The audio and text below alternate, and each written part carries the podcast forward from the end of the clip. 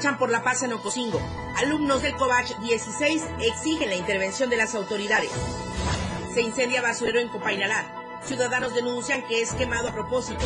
Supreme Fight Night promete espectáculo en el octágono. Estamos a diario contigo.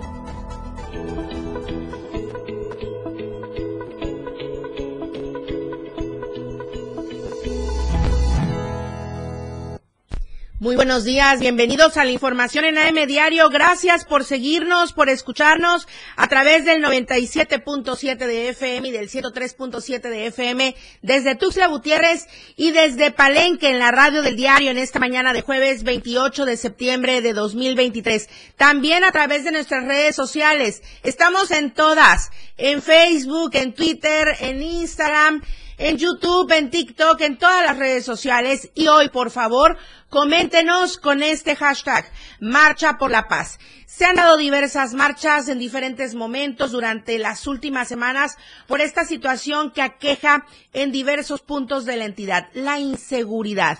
Y justamente el día de ayer, alumnos covachenses salieron a manifestarse para exigir tranquilidad y paz en sus lugares de origen y donde ellos viven. En unos instantes más nos vamos a enlazar con mis compañeros corresponsales hacia todos los lugares de Chiapas para ir con la información más relevante. Mientras tanto, justo comentarle que toda esta información también la puede seguir ya a través de nuestro canal de WhatsApp. Estamos como Diario Media Group que se actualiza y nos puedes encontrar en la sección de novedades con nuestro canal de Diario Media Group hay que seguir el link para no perderse las noticias más importantes del Estado, del país y del mundo. Vamos con las temperaturas. El clima en Diario TV Multimedia. Tuxtla Gutiérrez, podríamos alcanzar una máxima de 33 grados y una mínima de 22 grados. San Cristóbal, 18 grados la máxima, 11 grados la mínima. Comitán, 25 grados como máxima, 16 grados como mínima.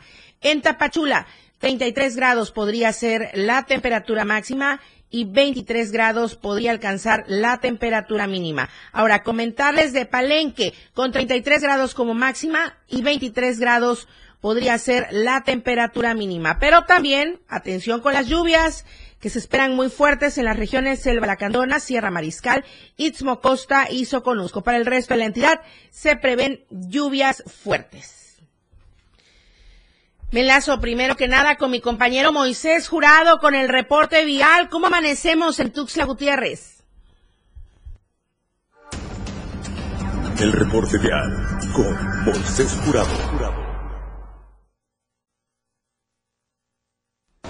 Muy buenos días, Lucero. Quiero saludarte a ti y a todo el auditorio que nos escucha y también que nos ven a través de todas las plataformas de Diario Media Group. En esta mañana estoy sobre el libramiento sur, a la altura de la calzada Samuel Lombrindis, donde el tráfico, pues bueno, ya ya se hace presente a estas horas. También eh, comentarte que si usted eh, viene manejando o va a tomar esta vía de comunicación de oriente hacia poniente, bueno, eh, hay un poquito también de, tráfico sobre la calle central con dirección también sobre el libramiento sur. La recomendación de todos los días, maneje con mucha precaución, respete los límites de velocidad y porte en todo momento su cinturón de seguridad. Soy Moisés Jurado, tu reportero de calle. Esto fue el reporte vial de Diario Media Group. Así va el tráfico en Tuxtla Gutiérrez, en el Libramiento Sur. Muchísimas gracias, Moisés Jurado. Ahora me enlazo con mi compañera Adaibet Morales a la meseta Comité Catojolabal. Lo que queremos saber, Adaibet, si todo va transcurriendo como se ha anunciado en los boletines informativos, que ya se restableció la energía eléctrica, que ya no hay bloqueo. Sin embargo, ayer eh, ya minutos después de que había terminado este espacio informativo, pues que siempre sí había un bloqueo en el tramo Comitán San Cristóbal. Hoy como amanecemos, cómo está la situación. Había presencia también de elementos de eh, diferentes corporaciones, sobre todo elementos de la Sedena, quienes llegaron a las regiones fronteriza y sierra. Muy buenos días. Lucero, muy buenos días. El día de ayer en Comitán apareció una camioneta en el tramo carretero Comitán de Matenango del Valle. Al parecer es una unidad de transporte público, aún no se confirmó eh, fueron elementos de la Guardia Nacional que llegaron a tener este reporte de que había un vehículo incendiado. Sin embargo, esta dependencia no, informa no dio información al respecto. Se investigó en otras corporaciones y nos hicieron saber que la Guardia Nacional Seguridad en Carretera no les compartió esta información de este vehículo que encontraron incendiado en la, en la vía eh, federal sobre el tramo carretero que conduce hacia Matenango eh, del, del Valle. Perdón.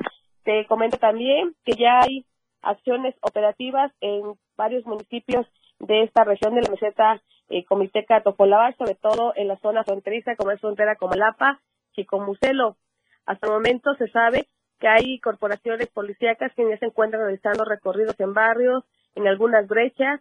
Ayer hubo un recorrido para medios de comunicaciones nacionales quienes dieron eh, esta información de que todo se encuentra en completa calma. Sin embargo, para muchos pobladores esto nada más fue un show montado que se están prestando los medios de comunicación a nivel nacional para informar realmente lo que no está pasando en esta región, ya que eh, los militares realizaron rondines, recorridos, solamente para que las cámaras captaran que sí hay vigilancia eh, policíaca en esa región. Hoy todo transcurre en completa calma, no hay bloqueos carreteros en la región, aquí en la meseta Comité Catujón Laval.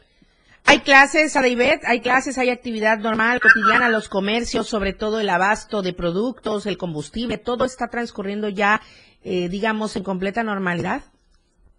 Claro, todavía no se han retomado, pero sí algunos comercios ya veo sus porcinas, lo que es el, abasto de combustible también hay en lo que es frontera como Lapa, ya hay servicio de energía eléctrica, ya hay servicio telefónico, entonces poco a poco se va restableciendo este, toda cada uno de los servicios que estaban suspendidos porque no había eh, paso para que pudieran abastecer también alimentos. Muchísimas gracias, a David Morales. Entonces, hasta ahorita, libres los caminos. Así es, todo está libre desde frontera de frontera hacia Comitán y Comitán hacia San Cristóbal. No se reporta ningún bloqueo carretero. Gracias a David Morales. Muy buenos días. Precisamente hablando de esta situación, el movimiento agrario indígena zapatista, conocido como el maíz, aseguró que es una organización constituida de manera legal en nuestro país, misma que tiene más de 24 años funcionando y negó cualquier relación con grupos violentos en Chiapas.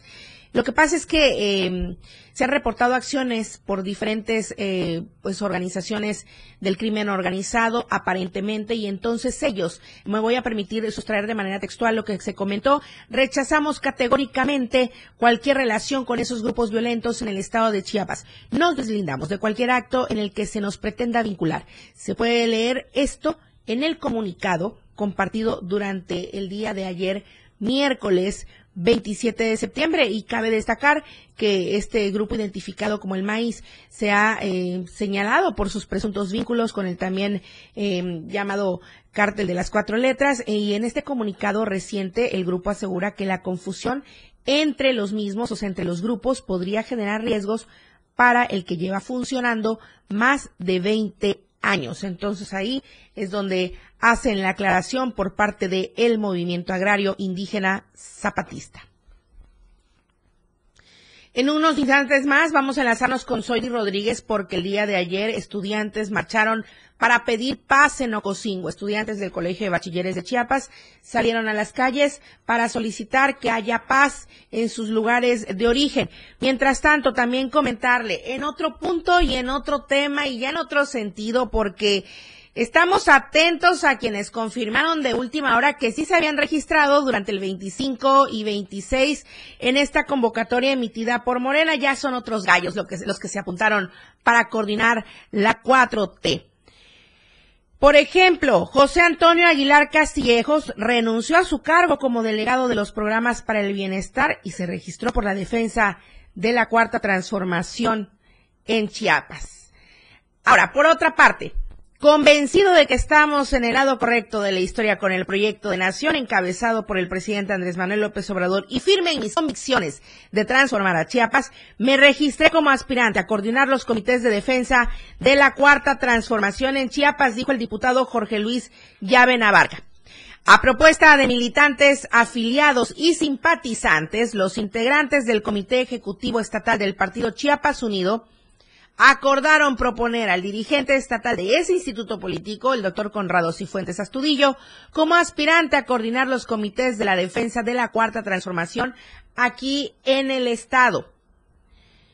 Y también, ya se había dicho, ya nos lo había comentado, Plácido Morales Vázquez afirmó que se inscribió en el proceso interno de Morena para la selección de quien sea coordinador o coordinador en los comités de defensa de la 4T en el estado de Chiapas y por ende candidato o candidata a la gubernatura. Ahora, en el ámbito nacional, ¿Cómo pintó el panorama hasta el cierre de edición del día de ayer? Morena inscribió a 285 corcholatas a gubernaturas. Entonces se dio a conocer por parte de Mario Delgado, dirigente nacional de Morena, que de acuerdo con los registros de la Comisión Nacional de Elecciones fueron 110 mujeres y 174 hombres, además de una persona de otro género. Aquí en Chiapas, atención, Atención porque surgieron nombres que probablemente ni siquiera se habían pensado, pero ahí están. Son 31 aspirantes, repito, hasta el corte del día de ayer, de edición. Ocho mujeres y 23 hombres en nuestro estado de Chiapas son los que están contendiendo por encabezar esta coordinación de la defensa de la 4T en el estado. Así va la situación. Vamos justamente con la encuesta que circula durante esta semana que va muy ad hoc con este tema.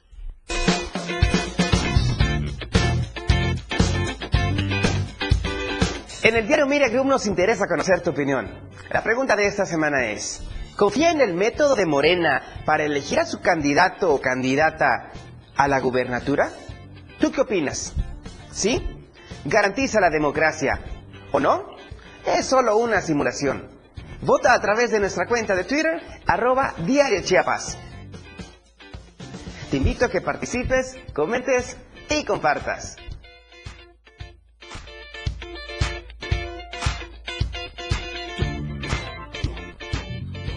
Vamos al corte comercial, regresamos con más información, estamos en AM Diario. AM Diario, Lucero Rodríguez, en un momento estamos de regreso. México se escucha en la radio del diario.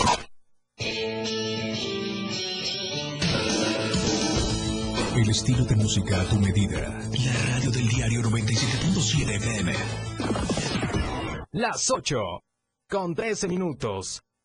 Fundación Toledo es una organización enfocada en la educación desde nuestra fundación hemos realizado varios proyectos para poder llevar a cabo nuestro objetivo principal, apoyar la educación en Chiapas, especialmente en las zonas rurales marginadas. A pesar de ser una organización joven, somos apasionados de lo que hacemos y entendemos que la educación juega un papel importantísimo en las personas, ya que ésta se ve reflejada en el desarrollo de su país. Para conocer más de nosotros, visita nuestras redes sociales en Facebook e Instagram como Fundación Toledo y nuestra página web en www.fundaciontoledo.com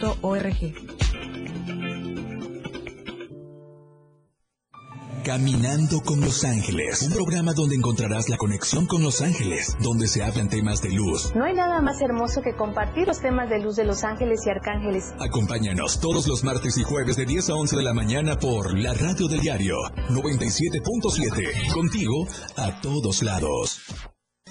Por amor al arte. Todo lo relacionado al arte y la cultura de nuestro estado. Difusión de eventos, carteleras, conciertos, datos curiosos e invitados especiales. Por amor al arte. Domingos de 9 a 11 de la mañana por el 97.7. La radio del diario. Contigo a todos lados.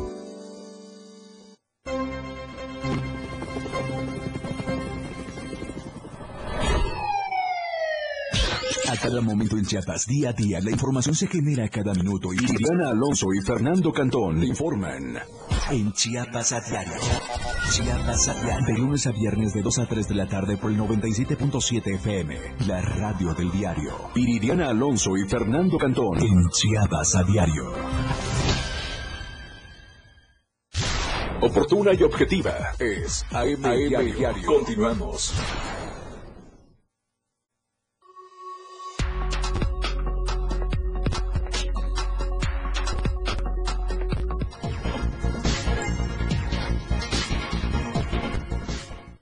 Estamos de regreso en AM Diario. Vamos ahora con mi compañera Janet Hernández, porque habitantes de Santa Marta exigen el retorno y justicia a un año de haber sido desplazados. Janet, muy buenos días. No tenemos a Janet en línea. Ok, Ahorita vamos a enlazarnos con Janet porque sí tenemos información importante con esta situación donde se ha hablado en diversas ocasiones con esta parte de la población que ha sido desplazada y también que acusan de desaparición forzada de cinco personas y exigen la localización de las mismas. Janet Hernández, muy buenos días. Hola Lucero, muy buenos días. Informarles que este 29 de septiembre se cumple un año de que habitantes del sector Santa Marta, municipio de San Pedro Chenaló, fueron víctimas de desplazamiento forzada de cinco personas. Los desplazados hasta hoy permanecen viviendo en una bodega en la comunidad zapatista de Polo, mientras que los paramilitares que se apoderan de sus viviendas y parcelas en el municipio aún siguen operando en las carreteras y montañas del sector. Los más de 200 desplazados entre hombres, mujeres, personas de la tercera edad y menores siguen sufriendo ante las bajas temperaturas que se está registrando en la región Altos Así lo informó Reinaldo Pérez Pérez, vocero de los desplazados, quien dijo que el 29 de septiembre los paramilitares que operan en la región quemaron varias casas, vehículos y también resultaron personas asesinadas y lesionadas, mientras que otros huyeron a montañas, a las montañas, porque eh, tenían miedo de ser asesinados.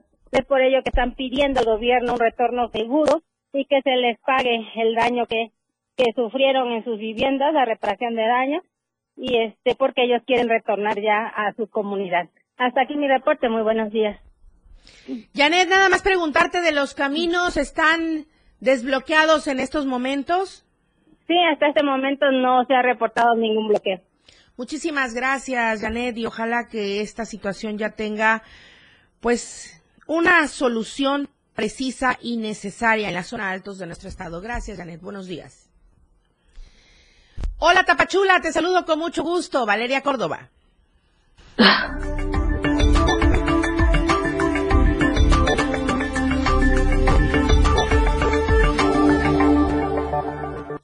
Valeria Córdoba, muy buenos días, buenos días a todos quienes nos siguen y nos escuchan en la perla del Soconusco, qué gusto saludarles. Lucero, buenos días para ti y para todos los que nos están sintonizando. Excelente jueves. Te comento que profesores de la región Soconusco se unieron al llamado a las autoridades para reforzar la seguridad en Chiapas debido a que no cientos, sino miles de maestros han tenido que abandonar las aulas debido a la inseguridad. Vamos al reporte completo con Rafael Lechuga.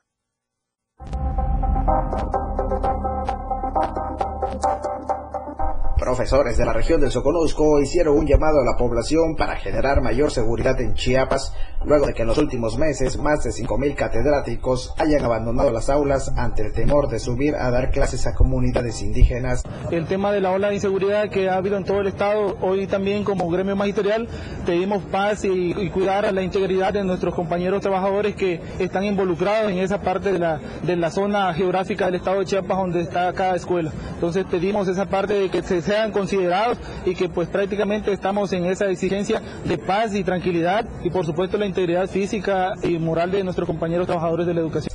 Explicaron que la situación no se debe minimizar y atender las peticiones del magisterio, por lo que piden garantizar la labor del docente en las aulas. Te podemos decir que más de 5.000 maestros en, todo, en todas las zonas que están, tanto de la zona sierra y la parte de lagos y una parte de la selva, en la cual pues también ha habido incidencias piden regresar al clima de tranquilidad que se tenía en Chiapas, pues dicen que como profesores lo único que hacen es llevar la cátedra a los estudiantes. Sin embargo, dicen, el temor que existe en algunas regiones ha hecho que desistan a asistir a las aulas.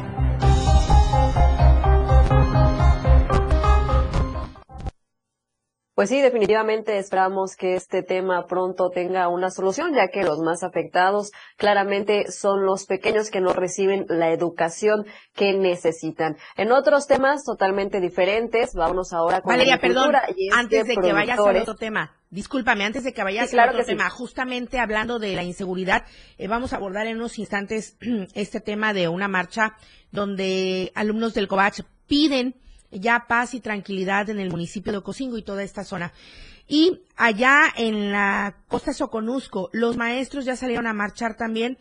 Eh, están trabajando de manera cotidiana, están, están, vaya, las autoridades educativas están teniendo en cuenta esta situación que están eh, manifestando los maestros o realmente tienen que viajar y desplazarse en zonas inseguras. Eh, aquí en la región Soconusco, todos los maestros están operando de manera normal. Esto es lo que se tiene conocimiento, no, no hay otra información.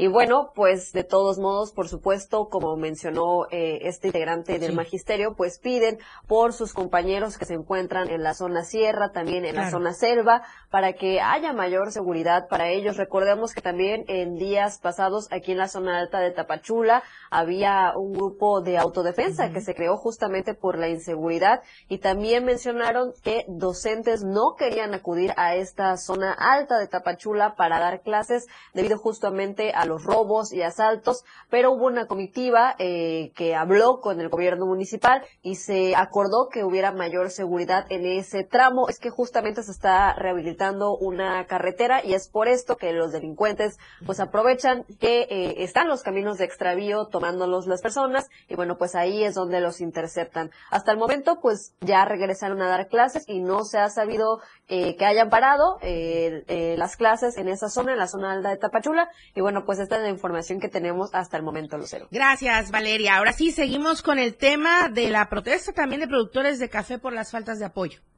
Es correcto, sí, este, productores de café de la región Soconusco, pues también hacen un llamado, sobre todo al gobierno federal, a poner mayor hincapié en los programas que son de apoyo para el campo, debido a que mencionan son insuficientes. Los recursos que otorga el gobierno de manera anual, pues no les, no les bastan para poder eh, sostener las cosechas. Rigoberto Galindo, productor de café de esta región, nos platicó acerca de la situación. Es importantísimo, importantísimo atender la cafeticultura, porque los precios bajaron, la boza también. Entonces, culturalmente nosotros seguimos sosteniendo la cafeticultura, pero eh, los apoyos, los apoyos son insuficientes. Un 6.200 pesos para, para, lo, para lo del café, pues es, es muy poco. Mencionaron también que realizan talleres eh, a través de diferentes organizaciones para establecer métodos y estrategias para recuperar la producción de café y también, pues por supuesto, a su vez solicitar de manera unánime al gobierno federal sostener el gran potencial económico que tiene esta región para la caficultura. Por último, pues señalaron que actualmente los precios del café siguen sin repuntar, por lo que esperan que para esta cosecha sí se puedan rebasar las estadísticas, ya que pues Chiapas es el principal productor de café orgánico aquí en México, pero lamentablemente es poco atendido. Hasta aquí el reporte Lucero, regreso contigo, por supuesto que estaremos pendientes de toda la información que se genere en las siguientes horas. Claro, Valeria Córdoba, muchísimas gracias. Muy buenos días. Claro que sí, muy buenos días. Me enlazo ahora con Soidi Rodríguez porque vamos a hablar de esta marcha por la paz que han exigido los alumnos del Colegio de Bachilleres de Chiapas en aquella zona de la entidad. Soidi, buenos días.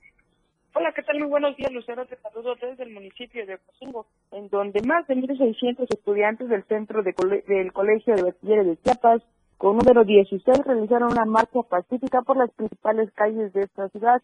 Todo esto para exigir a los tres niveles de gobierno eh, su pronta intervención para regresarle la paz al, Estado y al municipio que tanto hace falta. Esta marcha dio inicio en las instalaciones de, eh, del COBAS y culminó en el Parque Central. Déjame comentarte que con pancartas exigieron la seguridad principalmente para el alumnado y para los docentes, en especial los que se encuentran en las comunidades. Y es que debido a los grupos criminales que han ingresado a algunas comunidades del municipio de Ocosingo, pues eh, temen que de nueva cuenta vuelva a suceder lo que sucedió hace algunos días con la profesora que eh, desafortunadamente perdió la vida, por lo que pidieron la intervención de las autoridades, en especial la- el ingreso del ejército mexicano para que realicen operativos dentro de la cabecera municipal y en las comunidades y de esta manera brinden seguridad a los eh, docentes y a los estudiantes. Los jóvenes señalaron que eh, debido también a los bloqueos y los problemas sociales han frenado el aprendizaje que ellos deberían de tener, ya que eh, esto, estos problemas pues no han permitido que se lleven algunos temas en desarrollo debido a que ten- tendrían que viajar hacia la cabecera municipal o hacia otros lugares para un encuentro eh, educativo. Sin embargo, no lo han podido hacer debido a los bloqueos y a los problemas sociales y también aunado a esto a la inseguridad que se vive en la región. ¿Qué está pasando? Por ejemplo, bueno, ahorita ya dijiste, no pueden realizar eh, estos encuentros eh, para que los alumnos puedan destacar en alguna disciplina. Eh, justo porque no pueden viajar, ¿no? No pueden trasladarse. Entiendo que deben ser los centros educativos que están en la zona y que no han podido desplazarse. Ahora, ¿qué pasa con los docentes que tienen que ir hacia las comunidades? Eh, sobre todo, ¿no? Porque ya ir a la cabecera es, eh, es, tiene un grado de dificultad. Ahora, llegar hacia las comunidades también es difícil, ¿no? Entonces, ¿cómo están dando las clases? eh, se pueden mover de lugar, no se puede, qué es lo que está pasando en este momento eh, en el que todavía eh, parece que no les escuchan con la situación de la inseguridad.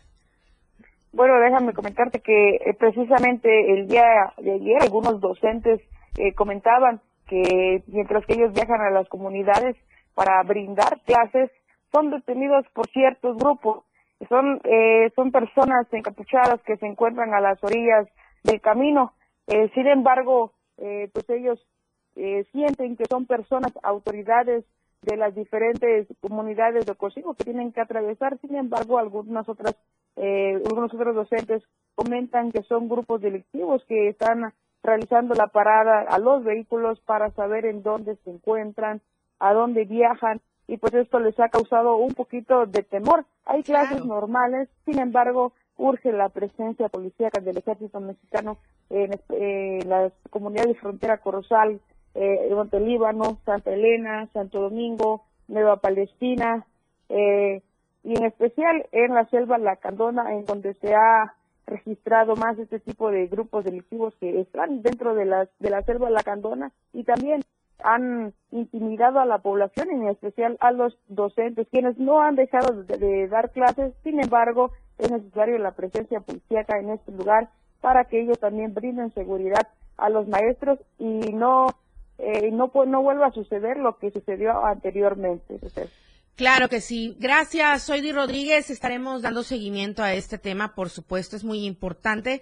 Y además, estamos pendientes con el tema de Altamirano, que los accesos siguen cerrados, pero sí están permitiendo el paso para emergencias de salud.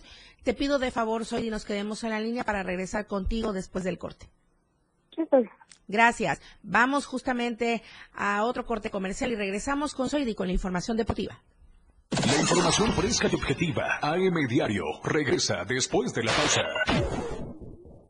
La radio del diario 97.7 FM. Contigo a todos lados.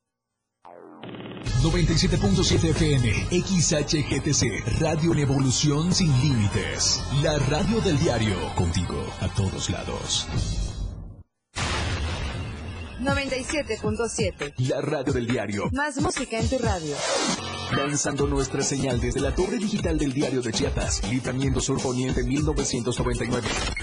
97.7. Desde Tuxtla Gutiérrez, Chiapas, México.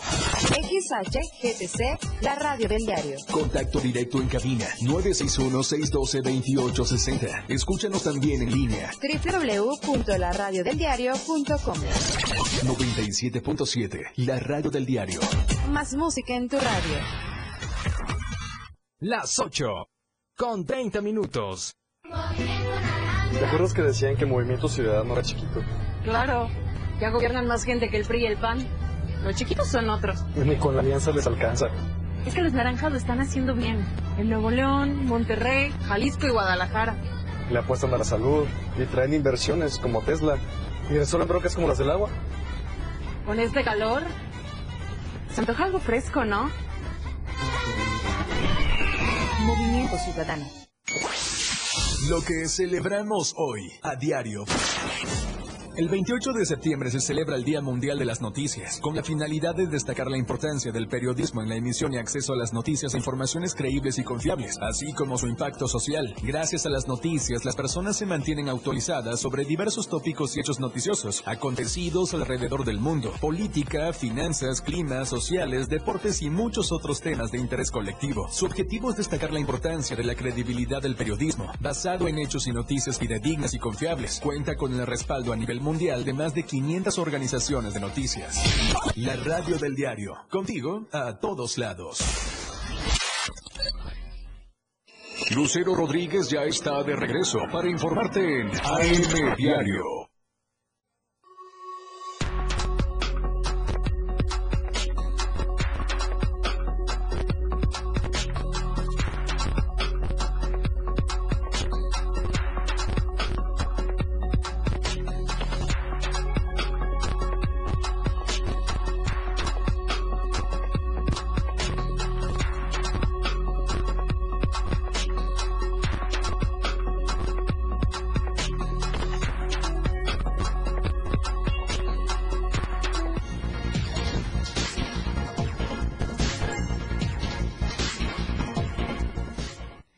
Antes de ir al corte, hablábamos con Soidi Rodríguez de la inseguridad y en Altamirano continúan bloqueados los accesos. Soidi, adelante. Bueno, déjame comentarte que el día de ayer eh, eh, eh, autoridades digitales se reunieron con personal y directores del INS, del Instituto Mexicano de Seguridad Social de Altamirano. Y esto para reiterar el compromiso que hace algunos días hicieron de que no permitirán el ingreso de transportistas, eh, de proveedores hacia la, hacia la cabecera municipal y en especial también a personas que viven dentro de la cabecera y salgan de la ciudad no podrán ingresar.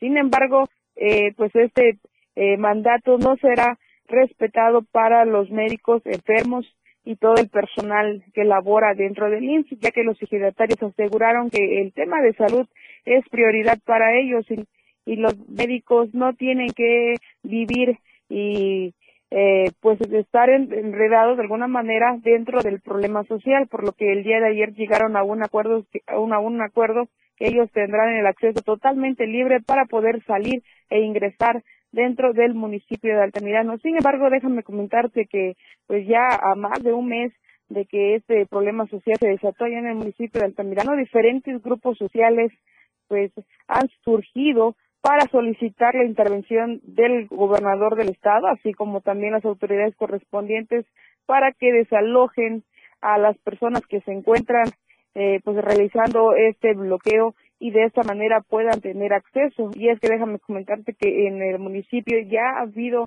el desabasto de varios productos, algunas tiendas se han cerrado totalmente y las gasolineras pues ya no se encuentran eh, vendiendo la gasolina que debería de ser, ya que también hay desabasto de combustible en el municipio.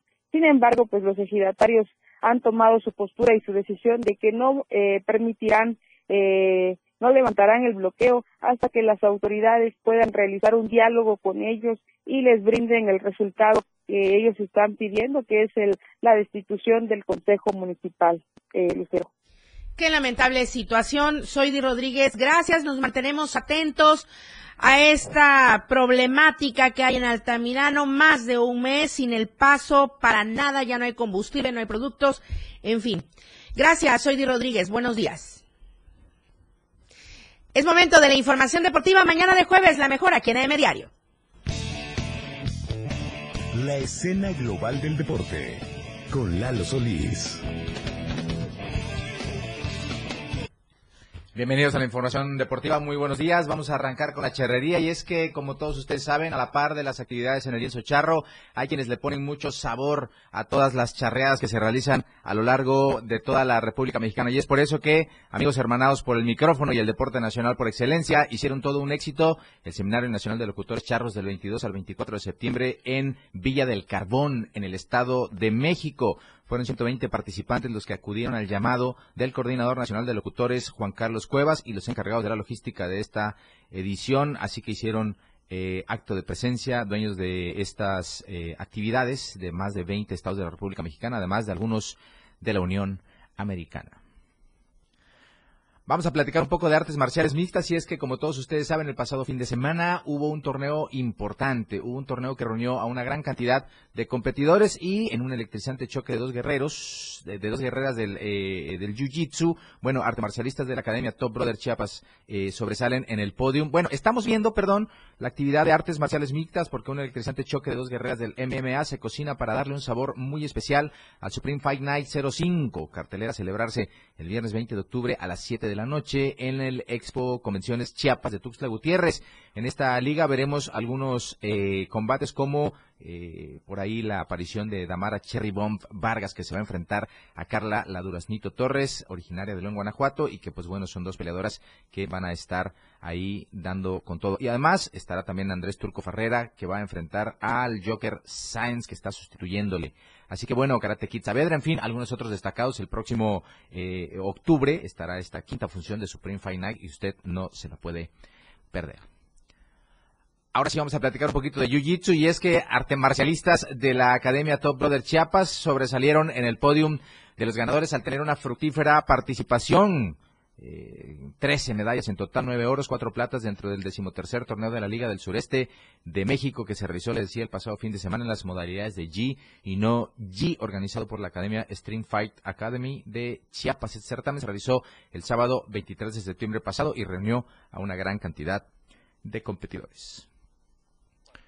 Vamos a cerrar la sección con la Liga MX y es que hoy continúa la actividad de la décima jornada de la Apertura 2023. Hay un enfrentamiento. El Atlas recibe al Puebla a las 8 de la noche en el Estadio Jalisco para conocer quién se lleva los puntos. Puebla que viene de perder en la mesa tres unidades que se habían puesto en duda y ya las perdió oficialmente. El conjunto de la franja y el Atlas que ha tenido un buen eh, resurgimiento en este torneo. Pues bueno, intentará ganar otro triunfo que lo meta de nuevo a la pelea por los primeros puestos en el Apertura 2023. 23. Yo lo quiero invitar a que en punto del mediodía nos acompañe en la remontada. Ahí estaremos ampliando toda la información para que usted pueda tener mucha, mucha más de ella y de todo lo que ha acontecido en las últimas horas aquí en nuestro estado y también en el plano nacional. Los deportes en ADM Diario. Muy buenos días.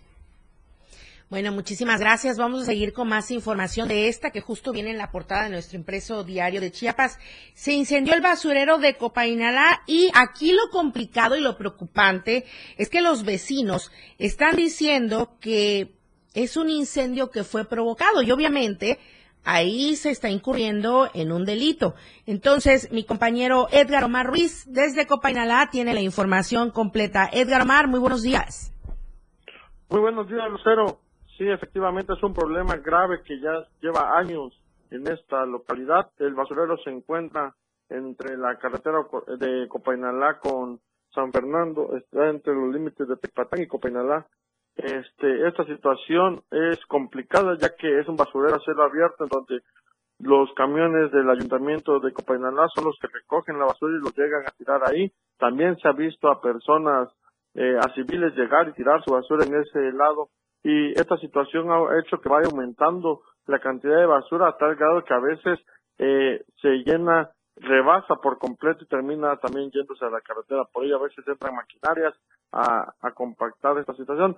Sin embargo, en las últimas fechas se han registrado diversos incendios de este basurero es, en lo que se presume podrían ser este incendios provocados esto a fin de reducir el volumen de la basura y terminar compactando más fácil. Ellos, las este, los ciudadanos piden que investigue esta situación, principalmente las autoridades municipales, ya que presumen que son los mismos funcionarios quienes terminan haciendo esta situación a fin de eh, compactar aún más la basura, pues ya rebasa lo que es su capacidad. Por lo pronto, siguen esperando que la Secretaría de Medio Ambiente, las autoridades ambientales y sobre todo el gobierno del Estado pueda implementar un nuevo programa, una nueva técnica o un, este, una estrategia para que esto ya no pase y venga un proyecto en el que tengan un espacio como un relleno sanitario para que Copainalá tenga un lugar digno para su basura y no seguir con este basurero a cielo abierto que es un grave problema a la salud de toda esta ciudadanía.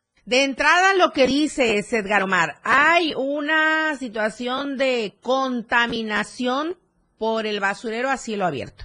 Ahora le sumamos el incendio es una contaminación brutal y si a ello le sumamos también, pues el hecho de incurrir en algún presunto delito, espero que se hagan las investigaciones necesarias y que no se queden realmente esperando la intervención de las autoridades sanitarias, las autoridades de medio ambiente y todos los que tengan injerencia en ello, hasta procuración de justicia, ¿no?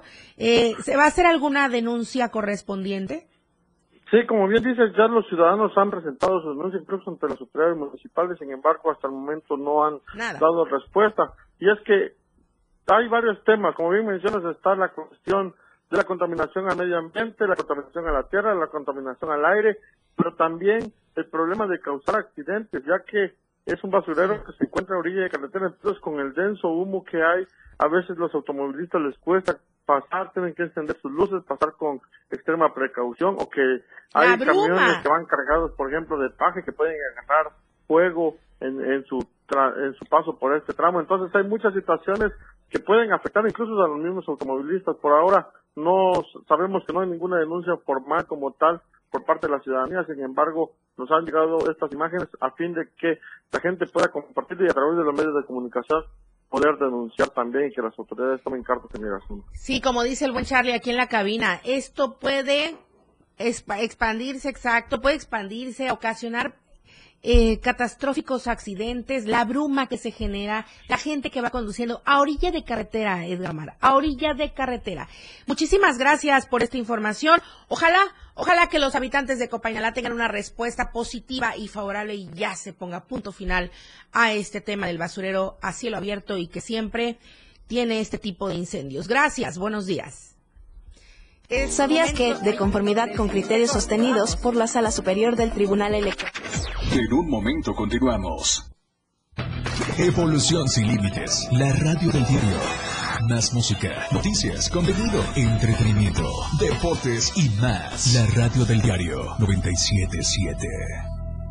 Las 8 con 43 minutos. Si te sientes mal y alguien te ofrece una tacha para animarte, no aceptes. Tachas, pastas, anfetas, cristal, sean pastillas coloridas o pequeños cristales, todas son metanfetaminas. Muchas veces son elaboradas en laboratorios clandestinos usando químicos como ácido muriático o veneno para ratas. Son tan adictivas que los traficantes suelen regalarlas para engancharte, porque terminas pagando mucho más. Si te drogas, te dañas. La felicidad que necesitas está en ti, con tu familia, tus amigos y la comunidad. Secretaría de Educación Pública. Gobierno de México.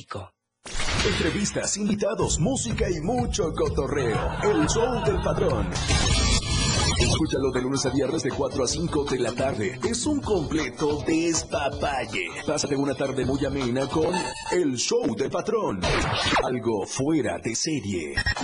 Por esta frecuencia, 97.7 FM, la radio del diario. Ahora las noches de lunes a jueves se disfrutan más en compañía de Moisés Jurado. Disfruta de la mejor música de ayer, hoy y siempre, en punto de las 9 de la noche en Las Inolvidables de la Radio del Diario, contigo a todos lados.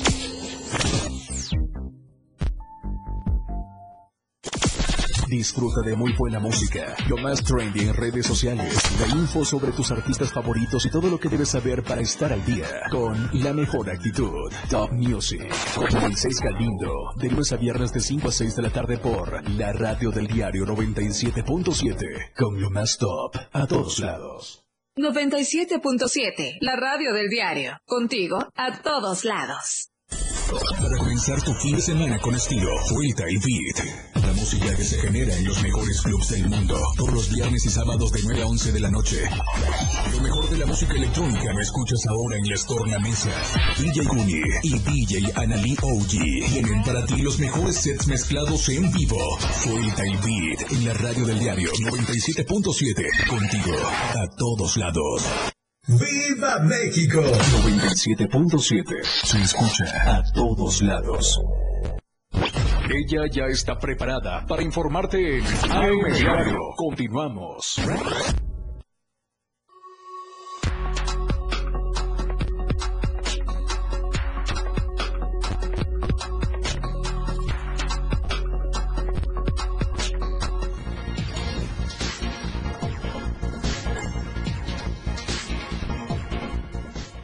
De regreso en AM Diario, vamos con la información nacional.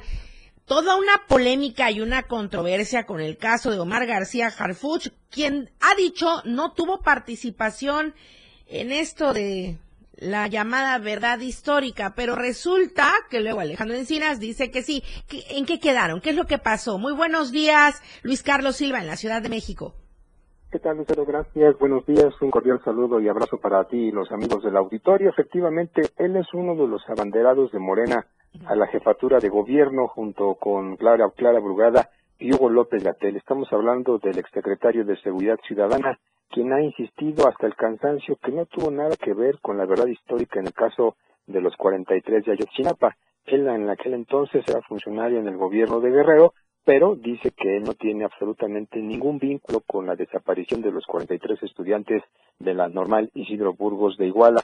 Este hecho lamentable que ayer cumplió nueve años y que no tiene ni pies ni cabeza y tampoco la posibilidad latente de que los padres de los 43, sus familiares, conozcan el paradero de estos jóvenes que fueron pues eh, llevados, fueron levantados directamente por grupos criminales en la zona caliente del estado de Guerrero. Y es que, eh, Lucero Auditorio, para entender lo que está ocurriendo, basta señalar que el titular de la Comisión Presidencial de la Verdad y la Justicia en el caso de Ayotzinapa, Alejandro Encinas, aseveró que el aspirante a la candidatura de Morena para la jefatura de gobierno, Omar García, sí participó en 2014 en reuniones con autoridades para la búsqueda de los jóvenes que están desaparecidos es que el nombre del ex jefe de la policía aparece de Lucero para entender lo que está ocurriendo en los dos informes de la Comisión Presidencial para la Verdad y el Acceso a la Justicia del caso Ayotzinapa y bueno, lo cual forma parte de una investigación de sesgo o por lo menos de trabajo que realiza el gobierno de la República. Luego de que Encinas mencionó Lucero por cuenta propia que leyó una declaración del mismo Harfuch en torno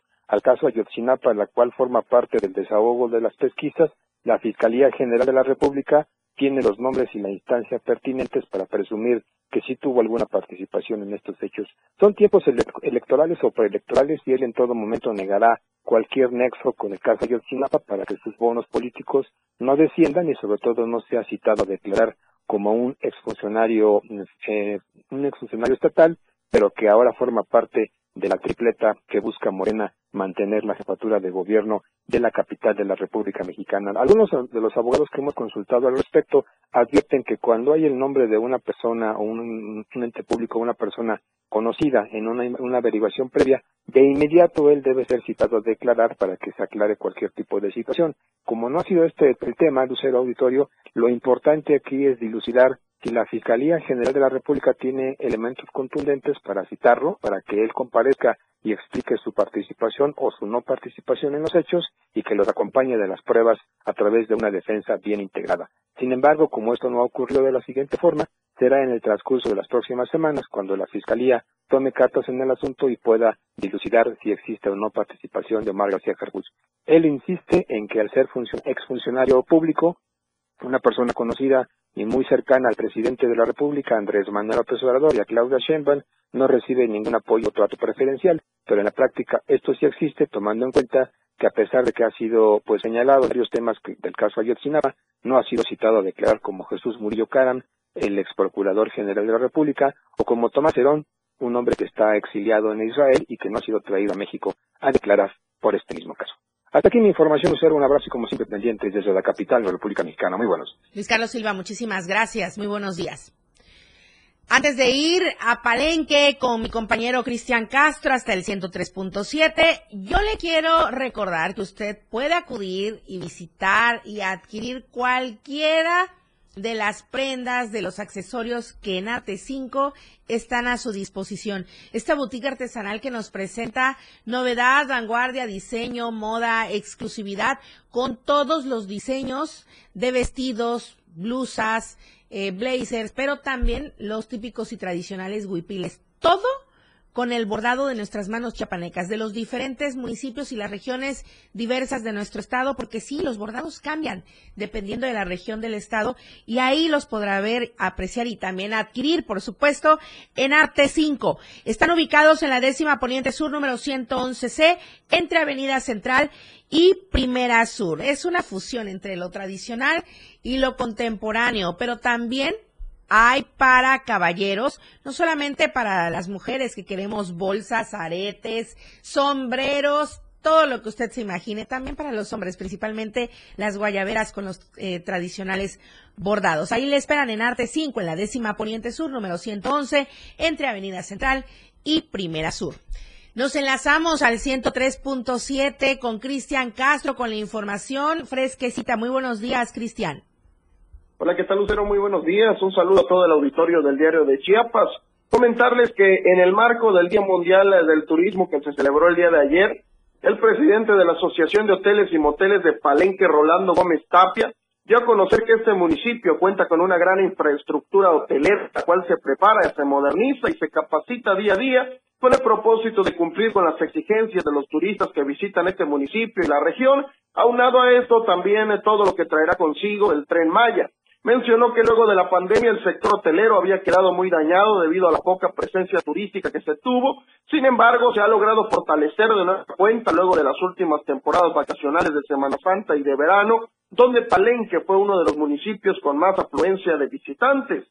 Apunto con las nuevas obras que se están construyendo en el municipio, se espera que Palenque tenga un desarrollo notable en los distintos sectores, tanto económicos como turísticos, lo cual motiva a todos los que forman parte del sector hotelero a seguir mejorando con el propósito de que puedan brindarle a los turistas la atención de calidad que ellos se merecen. Por último, por supuesto, hizo una invitación a todos los turistas para que visiten Palenque y la región, donde se cuenta con distintas ofertas hoteleras, atractivos arqueológicos y turísticos, además de que es un lugar rodeado de cultura y naturaleza, donde vivirán momentos únicos y especiales que quedarán marcados en su vida para siempre. Oye, Cristian, la verdad, la verdad, la verdad es que es un agasajo llegar a Palenque. Está todo muy bonito, además, qué decir de la zona arqueológica donde no podemos perdernos de visitarla, porque de verdad que es, es mágico y maravilloso, justamente un pueblo mágico, Palenque. Así es, una experiencia única sin duda de venir a Palenque. Y bueno, pues les invitamos a todos para que vengan, lo visiten y vean que no les estamos engañando. Claro que sí, muchísimas gracias, Cristian. Muy buenos días. Buenos días a todos. Bueno, y una buena noticia, la UNACH ha implementado una estrategia de movilidad a favor de la comunidad estudiantil.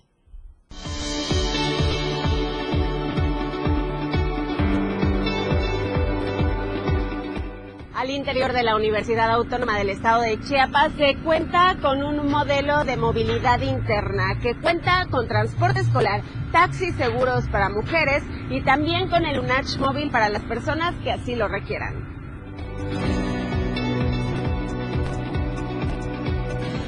Como parte de una estrategia de movilidad nunca antes vista en la historia de la UNACH, han implementado el servicio de transporte universitario para trasladar a las y los estudiantes hasta distintos campus de manera gratuita. Es un transporte que tenemos tres rutas ya el día de hoy. Es Campus 1, Ciudad Universitaria, que está en la Facultad de Física, Matemáticas y Veterinaria. Llevamos y traemos este, estudiantes y también ya tenemos dos rutas más, la 2 y la 3. La 2 es la que va Campus 1 hasta la Diana, por toda la novena sur, y, y viceversa a las 6, a las 14 horas y 8 horas. Y la otra ruta es Campus 1, Libramiento Norte, Tribunal del Estado. A la par, la universidad ha implementado el servicio de taxis rosas, transporte seguro para mujeres, con la única finalidad de brindar mayor confianza a las usuarias. Dentro de la UNACH contamos ahorita con un convenio que se hizo con la, se realizó con la empresa Qualicap, la cual este, nos, da, nos, nos manda taxis rosas y taxis amarillos. Los taxis rosas ha tenido más auge con la, con la, con la comunidad universitaria por, por el uso de que las mujeres se sienten más seguras. Este, contamos ahorita con 629 servicios desde que iniciamos. Lo iniciamos ahora en agosto y la aceptación aquí en la universidad ha sido muy buena. El acoso ha sido de mucho tiempo, eh, desde hace muchísimo tiempo que se pensó en este proyecto y hoy se lleva a cabo precisamente por ese punto, el acoso y el maltrato a la mujer. Hoy estamos dando, dándonos la oportunidad de vivir con más seguridad y el pueblo estudiantil, especialmente las señoritas, nos dan la oportunidad de servirles por la seguridad. Además de los taxis rosas y el transporte universitario, el UNACH Móvil también forma parte de la estrategia de movilidad que han implementado al interior de la Universidad Autónoma del Estado de Chiapas. Móvil es, una, es un motocarro. Eh, esos son dos que tenemos acá dentro de la institución, los cuales este, es para el área de emergencias, cuando sucede alguna caída, este, algún accidente, algún alumno trabajador, el UNACH Móvil recurre a, levantarlos y los lleva a la, a la clínica y también para adultos mayores, ya que a veces nos visitan adultos mayores y ya ve las subidas, gradas y eso también se les transporta. Para los alumnos que tienen que cuentan con una discapacidad, también se les llega a la, se les, se les lleva a su área de, a su facultad.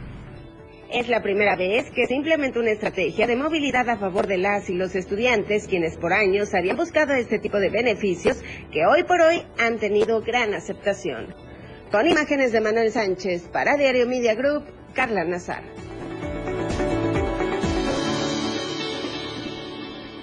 Muchísimas gracias por habernos seguido y escuchado durante esta transmisión de AM Diario. Mañana le esperamos para cerrar la semana en punto de las 8 de la mañana a través del 97.7 que por cierto está en los controles Manolo Vázquez y también a través del 103.7 en Palenque, Adrián Jiménez está en los controles allá, también a través de las plataformas digitales de Diario TV Multimedia, está en los controles de Tele Charlie Solís y aquí en la asistencia de producción Daniel Martínez. Yo soy Lucero Rodríguez Ovilla, le agradezco y nos vemos mañana. Buenos días. Oportuna y objetiva en AM Diario. La información de todo lo que acontece a cada momento en Chiapas, México y el mundo. Te lo informa Lucero Rodríguez. De lunes a viernes de 8 a 9 de la mañana. Escúchanos en nuestra próxima emisión por esta frecuencia. 97.7 FM. La radio del diario. México se escucha en la radio del diario 97.7. Editorial de la radio del diario. Lo que sucede en la Secretaría de Medio Ambiente e Historia Natural es como el forúnculo, es decir, mientras más le rascas, más pus sale. Ahora se conoce que además de los maltratos